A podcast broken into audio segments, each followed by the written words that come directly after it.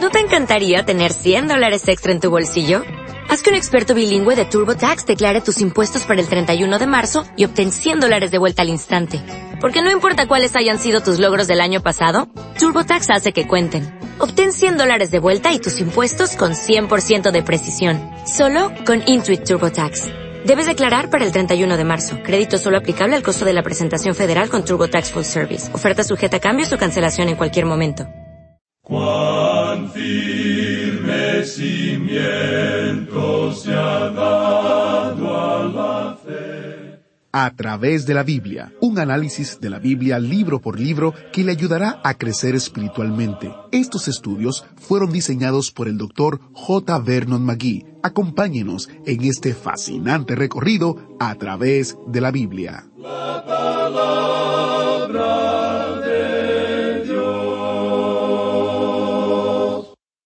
Dios juzga a las naciones, no importa la nación que sea.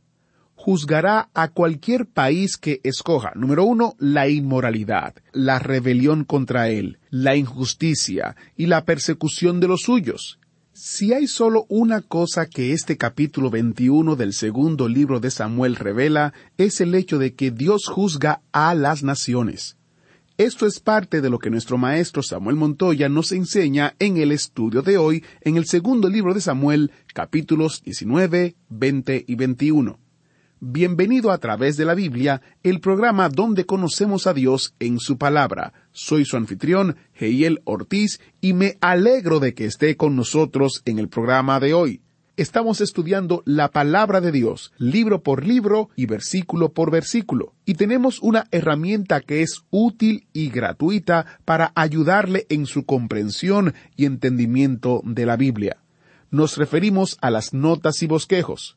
Para más información visite a través de la biblia.org barra notas, ya que el próximo lunes estaremos iniciando nuestro estudio del primer libro de Reyes y usted querrá tener las notas y bosquejos de ese libro. También en ese lugar puede descargarlas en cualquier orden que usted decida estudiar la Biblia de manera personal. Oremos para iniciar. Padre Celestial, nos encomendamos a ti y a tu palabra para que ella nos moldee nuestra mente y nuestro corazón para vivir para tu gloria. En el nombre de Jesús te lo pedimos. Amén. Y ahora iniciamos nuestro recorrido bíblico de hoy con las enseñanzas del Dr. Magui en la voz de nuestro hermano Samuel Montoya.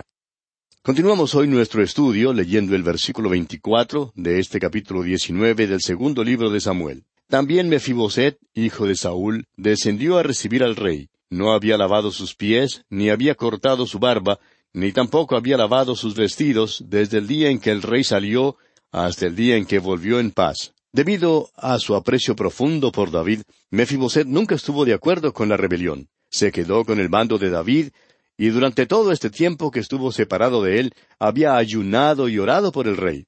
Es maravilloso tener amigos como este amigo oyente. ¿No le parece a usted? Y continuamos con los versículos 25 al 28. Y luego que vino él a Jerusalén a recibir al rey, el rey le dijo, Mefiboset, ¿por qué no fuiste conmigo? Y él respondió, Rey, señor mío, mi siervo me engañó, pues tu siervo había dicho, Enalbárdame un asno y montaré en él, e iré al rey, porque tu siervo es cojo. Pero él ha calumniado a tu siervo delante de mi señor el rey, mas mi señor el rey es como un ángel de Dios. Haz pues lo que bien te parezca, porque toda la casa de mi padre era digna de muerte delante de mi señor el rey, y tú pusiste a tu siervo entre los convidados a tu mesa. ¿Qué derecho pues tengo aún para clamar más al rey? Mefiboset le dice a David, Si tú crees que te he traicionado, entonces hazme como bien te parezca. No tengo ningún derecho de pedirte otro favor de ninguna clase. Y el rey le dijo aquí en los versículos 29 al 32, ¿Para qué más palabras? Yo he determinado que tú y Siba os dividáis las tierras. Y Mefiboset dijo al rey, Deja que él las tome todas, pues que mi señor el rey ha vuelto en paz a su casa. También Barzilai Galaadita descendió de Rogelim y pasó el Jordán con el rey para acompañarle al otro lado del Jordán. Era Barzilai muy anciano, de ochenta años, y él había dado provisiones al rey cuando estaba en Maanaim, porque era hombre muy rico. Barzillai Galaadita era patriarca de otra nación que se había portado generosamente con David y le había dado provisiones durante la rebelión. Ahora David quería que este hombre fuera con él, para poder recompensar su generosidad. Y dicen los versículos treinta y tres y treinta y cuatro de este capítulo diecinueve del segundo libro de Samuel, y el rey dijo a Barzillai, Pasa conmigo, y yo te sustentaré conmigo en Jerusalén. Mas Barzillai dijo al rey, ¿Cuántos años más habré de vivir para que yo suba con el rey a Jerusalén? Barzillai dijo a David, No me quedan muchos años más. Yo tengo ochenta años. Sé que no me quedan muchos días más y prefiero quedarme en casa. Te agradezco tu oferta generosa de ir a vivir en el palacio, pero a la edad mía, las cosas como esas ya no me atraen de ninguna manera. Y el versículo treinta y cinco continúa diciendo, De edad de ochenta años soy este día. ¿Podré distinguir entre lo que es agradable y lo que no lo es? ¿Tomará gusto ahora tu siervo en lo que coma o beba? ¿Oiré más la voz de los cantores y de las cantoras? ¿Para qué, pues, ha de ser tu siervo una carga para mi señor el rey? Barzillai continúa diciendo, Yo soy viejo, ya no puedo oír la música. La comida no me sabe como antes me sabía. No quiero echar a perder la fiesta. No quiero ser el que impida que el rey esté contento. Y el versículo treinta y seis dice, Pasará tu siervo un poco más allá del Jordán con el rey. ¿Por qué me ha de dar el rey tan grande recompensa? Barzillai ayudó a David porque sabía que David era hombre de Dios. Tenía confianza en el rey. Este fue su único móvil al ayudar a David. También reconoció que David era un hombre generoso. Es verdad que David era vengativo y fogoso, pero también era muy generoso. Y no debemos olvidarnos de este aspecto del carácter de David. Es una lástima que David no se hubiera portado un poco más generoso con su propio hijo, cuando Absalón pecó y volvió. Si solo hubiera perdonado al joven. Si solo lo hubiera recibido como aquel padre que abrazó al hijo pródigo, y le vistió y le hizo fiesta matando el becerro gordo. Eso habría sido maravilloso. Y creemos que David se habría librado de la rebelión terrible que tuvo lugar. Y ahora, al entrar al capítulo veinte, tenemos que Seba Benjamita encabeza una insurrección contra David. Ahora uno creería que después de todo lo que le había pasado a David, que el Señor cesaría de castigarlo. Sin embargo, no es ese el caso. Todavía estamos en una era sanguinaria, y vemos que los males ciertamente no se han apartado de la casa de David. Sin embargo, Todavía no le oímos lloriqueando ni quejándose a David por nada de lo que ha tenido lugar. Leamos pues el primer versículo de este capítulo veinte del segundo libro de Samuel. Aconteció que se hallaba allí un hombre perverso que se llamaba Seba, hijo de Bicri, hombre de Benjamín, el cual tocó la trompeta y dijo, No tenemos nosotros parte en David, ni heredad con el hijo de Isaí. Cada uno a su tienda, Israel. Este hombre Seba trata de encabezar otra rebelión contra David. Y continuamos con el versículo dos de este capítulo veinte del segundo libro de Samuel. Así todos los hombres de Israel abandonaron a David, siguiendo a Seba, hijo de Bicri. Mas los de Judá siguieron a su rey desde el Jordán hasta Jerusalén. Es asombroso cuán infieles e indignos de confianza eran los hijos de Israel. Alguien dirá, bueno, esos fueron tiempos crudos allá por la edad antigua. Todo eso sucedió al principio de la historia y el hombre en aquel entonces, pues, no era muy civilizado. Permítanos hacer una pregunta a quienes dicen eso, y es esta. ¿Cree usted que las cosas sean mejores hoy en día? ¿No le parece a usted interesante que el presidente de una nación o cualquier oficial público pueda hacer una declaración errada o hasta maliciosa? Y luego lo que se hace es una encuesta de la opinión pública para determinar si su popularidad ha bajado lo suficiente como para no ser elegido al oficio la próxima vez. Y no importa cuál partido sea. Esto revela cuán voluble es la multitud. Revela cuán volubles somos todos nosotros. Dios conoce nuestros corazones, amigo oyente. El profeta Jeremías, allá en el capítulo diecisiete de su profecía, versículo nueve, dice Engañoso es el corazón más que todas las cosas y perverso. ¿Quién lo conocerá? Ahora, ¿de cuál corazón habla este versículo? ¿Habla acaso del corazón de Nerón? ¿O tal vez del corazón de Hitler? Amigo oyente, está hablando del corazón suyo y del corazón mío. Cosas perversas están en el corazón humano. El apóstol Pablo pudo decir allá en su carta a los Romanos capítulo siete, versículo dieciocho, Y yo sé que en mí, esto es en mi carne, no mora el bien, porque el querer el bien está en mí, pero no el hacerlo. Ahora diez de las tribus de Israel siguieron a Seba en su rebelión. Y continuamos leyendo aquí en el versículo tres, Y luego que llegó David a su casa en Jerusalén, tomó el rey las diez mujeres concubinas que había dejado para guardar la casa, y las puso en reclusión, y les dio alimentos, pero nunca más se llegó a ellas, sino que quedaron encerradas hasta que murieron en viudez perpetua. Usted recordará que estas fueron las mujeres que Absalón había tomado. Y David ahora no tuvo ningún contacto adicional con ninguna de ellas. Avancemos ahora con los versículos cuatro hasta el siete. Después dijo el rey a Amasa, Convócame a los hombres de Judá para dentro de tres días, y hállate tú aquí presente. Fue pues Amasa para convocar a los de Judá, pero se detuvo más del tiempo que le había sido señalado. Y dijo David a Abisai, Seba, hijo de Bicri, nos hará ahora más daño que Absalón. Toma pues tú los siervos de tu señor y ve tras él, no sea que halle para sí ciudades fortificadas y nos cause dificultad. Entonces salieron en pos de él los hombres de Joab, y los cereteos y peleteos y todos los valientes. Salieron de Jerusalén para ir tras Seba, hijo de Bicri. Amasa no obró lo suficientemente rápido para juntar a sus hombres para perseguir a Seba. Por tanto, Joab y sus hombres siguieron a Seba. Ahora Joab quería reprimir esta rebelión, así como había querido reprimir la rebelión de Absalón. Joab era un hombre brutal, era brusco, era un hombre sanguinario. Joab, pues, mató a Amasa, quien al parecer debió haber reprimido la rebelión, pero que no obró con la suficiente rapidez que el caso requería. Veamos ahora los versículos ocho hasta el diez. Y estando ellos cerca de la piedra grande que está en Gabaón, le salió Amasa al encuentro. Y Joab estaba ceñido de su ropa, y sobre ella tenía pegado a sus lomos el cinto con una daga en su vaina, la cual se le cayó cuando él avanzó. Entonces Joab dijo a Amasa, ¿Te va bien, hermano mío? Y tomó Joab con la diestra la barba de Amasa para besarlo. Y Amasa no se cuidó de la daga que estaba en la mano de Joab. Y éste le hirió con ella en la quinta costilla, y derramó sus entrañas por tierra, y cayó muerto sin darle un segundo golpe. Después Joab y su hermano Abisai fueron en persecución de Seba, hijo de Bicri. Después de este hecho, Joab persiguió a Seba, el traidor de David, y terminó así la rebelión.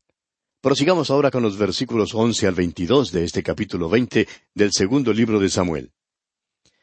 Y uno de los hombres de Joab se paró junto a él diciendo, Cualquiera que ame a Joab y a David, vaya en pos de Joab.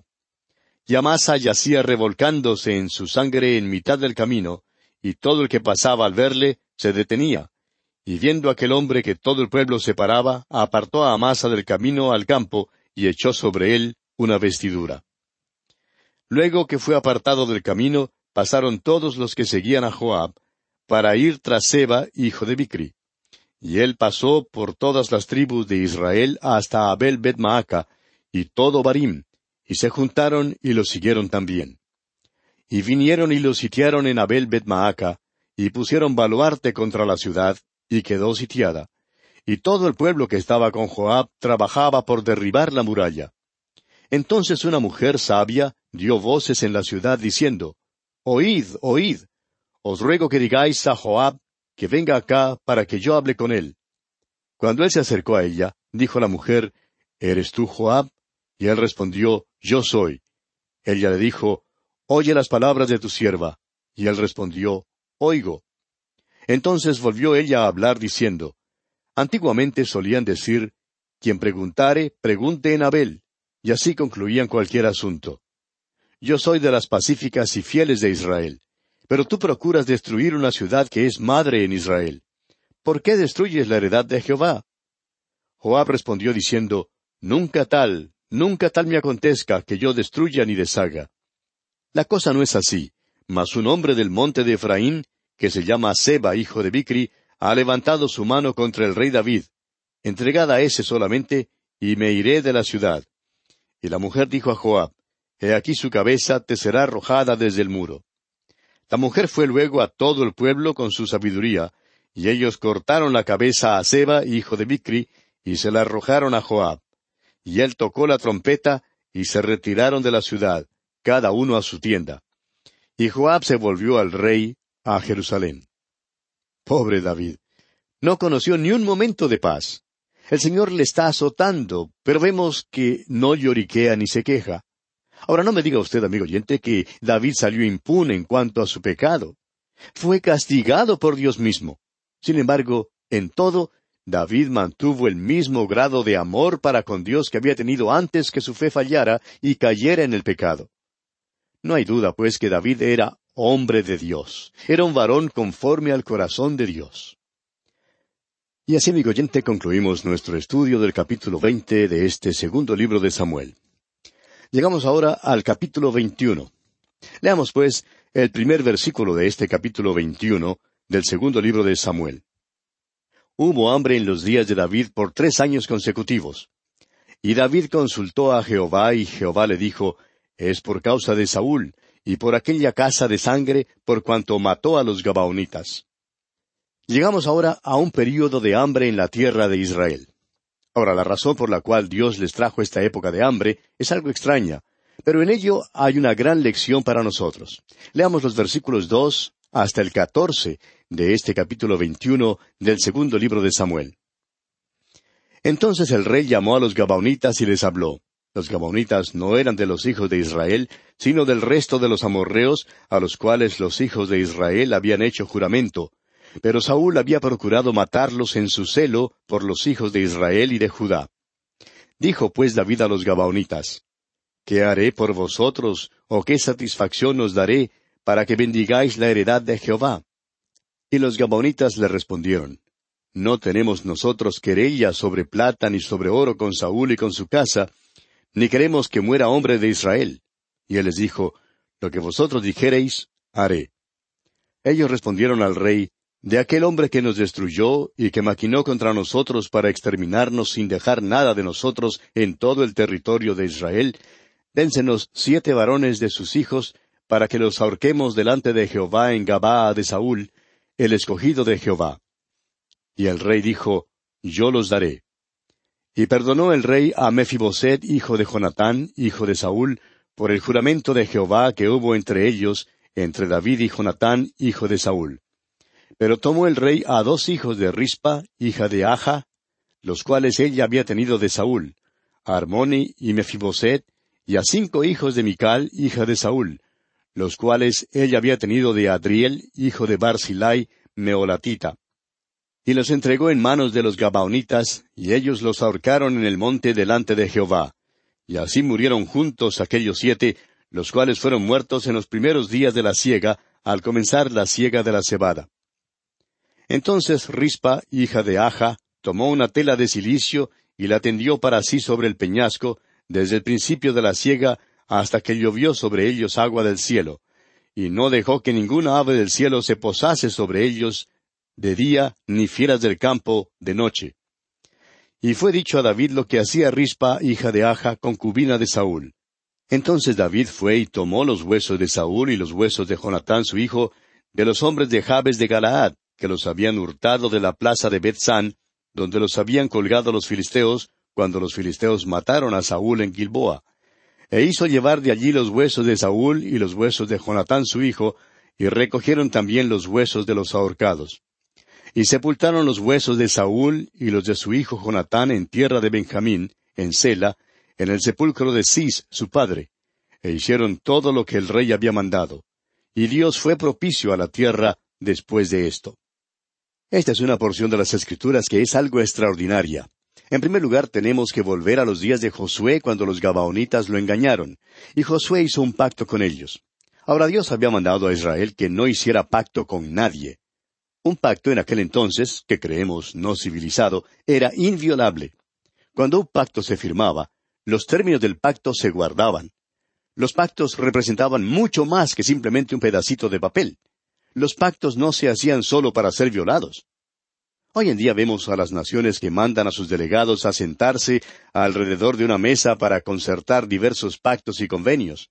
En realidad, todo esto es casi risible porque ¿quién los va a guardar?